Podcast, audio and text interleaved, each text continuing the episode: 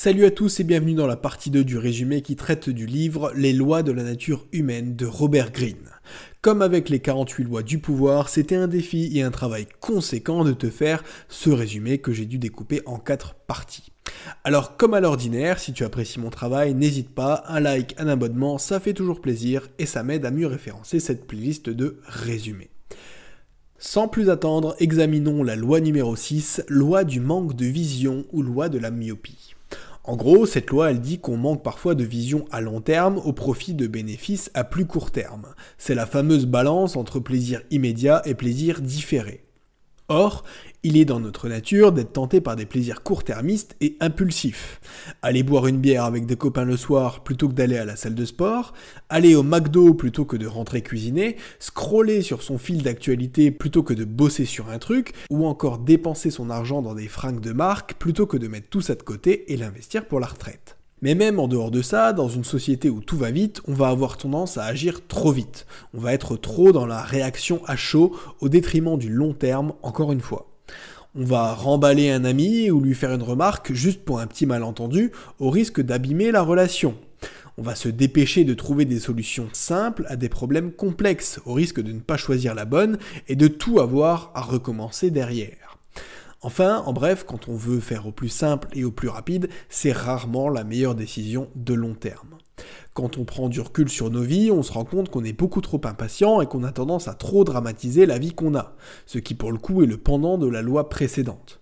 Plus le temps passe, plus on prend de l'âge et plus on apprend à prendre du recul, c'est ce que certains appellent la sagesse.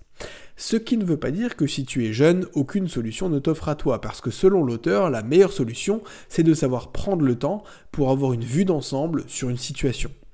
Typiquement, si tu es perdu en forêt, ce serait complètement con de vouloir continuer à aller tout droit en pensant que tous les chemins mènent à Rome.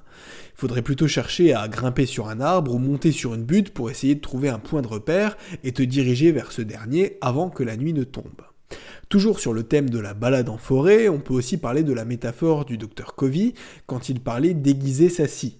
Plutôt que de t'acharner à essayer de couper du bois avec une scie émoussée en pensant aller plus vite, eh ben pose-toi un moment pour aiguiser ta scie et tu verras que ton travail sera à la fois plus rapide et moins fatigant.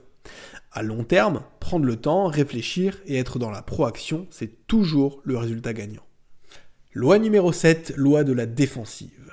L'idée de cette loi, c'est de dire qu'on est toujours sur la défensive, qu'on cherche toujours à se protéger. On veut être indépendant, avoir le contrôle sur tout et ne pas être critiqué parce que voilà, c'est ce genre d'état d'esprit euh, qui a permis à l'humain de survivre jusqu'à maintenant. À l'époque où on était des hommes des cavernes, il valait mieux se méfier de tout. Il valait mieux éviter de toucher des bébêtes bizarres ou de se trouver face à un homme des cavernes bizarre parce que ça pouvait nous coûter la vie. Et cette autoprotection, bah, elle a encore des conséquences aujourd'hui parce qu'elle est maintenant ancrée dans la nature humaine. Ça veut aussi dire que quand tu t'adresses aux gens, par exemple si tu vises un poste de manager, il ne faut jamais contredire explicitement un de tes subalternes si tu as un désaccord avec lui. Parce qu'une fois qu'une personne est sur la défensive, elle va être très difficile à récupérer. Elle va se sentir attaquée, elle va se méfier de toi et elle va chercher à se venger en te rendant la tâche compliquée. Ce qu'il faut faire, à l'inverse, c'est lui donner le sentiment qu'en faisant ce que tu lui dis de faire, elle fait une bonne action, quelque chose de noble et d'altruiste. Parce qu'il faut guider les gens en donnant du sens à ce qu'ils font ou pourraient faire, plutôt qu'en étant dans une démarche de reproche ou de sanction quant à ce qu'ils n'ont pas fait. On ne veut pas tous être manager, mais en fait ça marche aussi si tu es la personne qu'on manage. C'est important que tu aies conscience de ce biais pour ne pas te vexer à chaque fois que ton N plus 1 te dit un truc. Et ça marche aussi point de vue perso. Parfois, on peut se créer une sorte de rigidité, s'enfermer en guise de protection pour éviter qu'on profite de notre temps, de notre argent ou de notre énergie. Et ces murs qu'on se crée, ils se brisent à chaque fois qu'on se sent de nouveau en sécurité, même si c'est purement artificiel. C'est comme ça qu'on voit des gars hyper rigides qui lâchent normalement pas un mot et qui vont se mettre à parler à tout le monde et raconter toute leur vie une fois qu'ils ont bu un verre de trop. Ça va être aussi ce qu'on va retrouver avec les confessions sur l'oreiller. On se sent détendu, alors on commence à lâcher des infos à l'autre personne alors qu'on ne la connaît même pas forcément. Enfin, en dernier lieu, on crée aussi une autodéfense à l'égard de soi-même, pour ne pas avoir une mauvaise opinion de nous-mêmes. C'est pour ça qu'on pense tous être euh, autonomes, intelligents, bons et honnêtes. Tu n'entendras jamais personne dire qu'il est facilement manipulable, profondément bête et méchant. alors même que parfois c'est objectivement le cas. Mais d'une certaine manière, on pense tous être des rebelles et par la force des choses plus malins que la masse. Loi numéro 8, loi de l'auto-sabotage. L'esprit de cette loi, c'est de dire que tu peux changer complètement une situation et même tout le cours de ta vie simplement en changeant ta façon de penser et ton état d'esprit. La plupart des gens sont pessimistes, fatigués, et on ne peut pas leur en vouloir parce qu'on vit quand même dans un drôle de monde. Mais dans ce cas, le négatif attire le négatif. Ça crée des personnes craintives et aigries qui se plaignent, ne saisissent pas les opportunités, se stressent pour un rien et donc concourent à leur propre situation. Le plus dangereux, c'est que pour eux, c'est pas juste un sentiment personnel, mais c'est véritablement le monde qui est comme ça. C'est-à-dire qu'ils n'ont même pas conscience que le problème, ce n'est pas la situation en soi, mais la façon dont ils la vivent. En gros, c'est rien de plus que la loi de l'attraction, puisque selon l'auteur, c'est ton état d'esprit qui va déterminer ton expérience de vie, ou plus simplement ton expérience quant à une situation donnée. Green donne pour cela l'exemple fictif d'un Américain qui viendrait à Paris pendant un an pour ses études. Il est un peu timide, n'a pas trop d'estime de lui-même, et comme il galère un peu avec la langue, ça le complexe un peu, d'autant que les locaux se moquent de lui à cause de ça typiquement français, me direz-vous. Notre ami outre-Atlantique commence à se dire que les Parisiens sont vraiment des cons et qu'en plus les lieux à visiter sont surcotés. Il y a plein de touristes, il fait froid et ça pue. De toute façon, la bouffe ne lui convient pas et il n'a qu'une chose en tête, rentrer chez lui pour se déquiller un pot de beurre de cacahuète. Imaginons maintenant que la même expérience soit vécue par une étudiante américaine plus extravertie avec une mentalité de globe trotteuse. Ça ne la gêne pas de recevoir des remarques sur son accent ou ses fautes de français, parce que voilà, ça la complexe pas et au contraire, ça lui permet de s'améliorer. Ce qui lui donne des occasions de discuter avec des gens sympas et de découvrir des lieux tout aussi sympas. Décidément, la réputation de Paris ville romantique est vraiment méritée. Il y a quelques nuages, mais il y fait bon vivre et elle n'a plus du tout envie de rentrer. Expérience similaire, mentalité différente, ressenti diamétralement opposé. La raison, c'est que chacun voit le monde à travers une certaine lentille qui est notre état d'esprit. Nos yeux voient ce qui se trouve devant eux, mais face à une même vision, on a tous une interprétation différente. Et je me tue à te le dire, le mindset c'est hyper important. Ça conditionne beaucoup de choses comme ta santé mentale, ta santé physique ou plus simplement la façon dont les autres te traitent.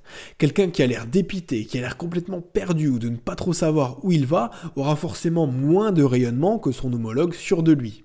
Mais j'en conviens, influencer sur ton état d'esprit n'est pas toujours une chose facile.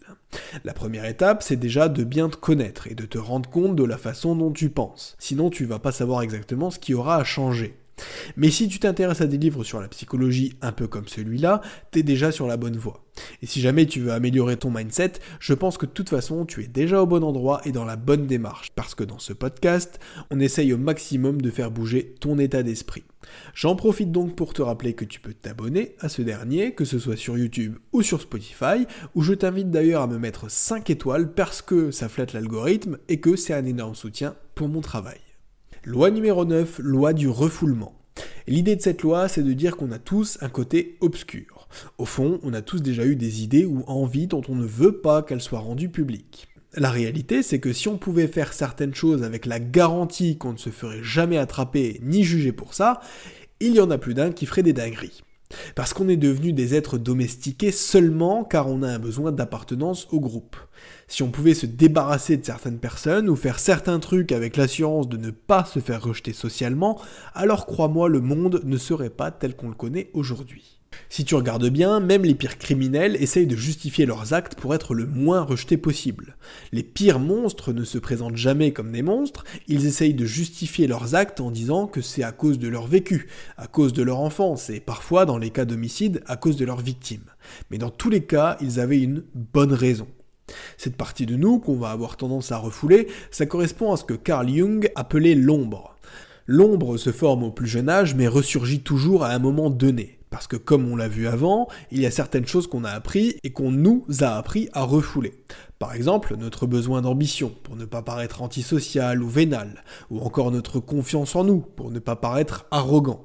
Parce que sinon, ce serait l'assurance de se faire rejeter par le groupe et que notre besoin d'être accepté par ce dernier est bien plus prégnant que nos aspirations individuelles. Ça a ses bons côtés parce qu'en effet, une ambition qui n'aurait aucune limite, ça pourrait te conduire à écraser les autres, voire à franchir la loi.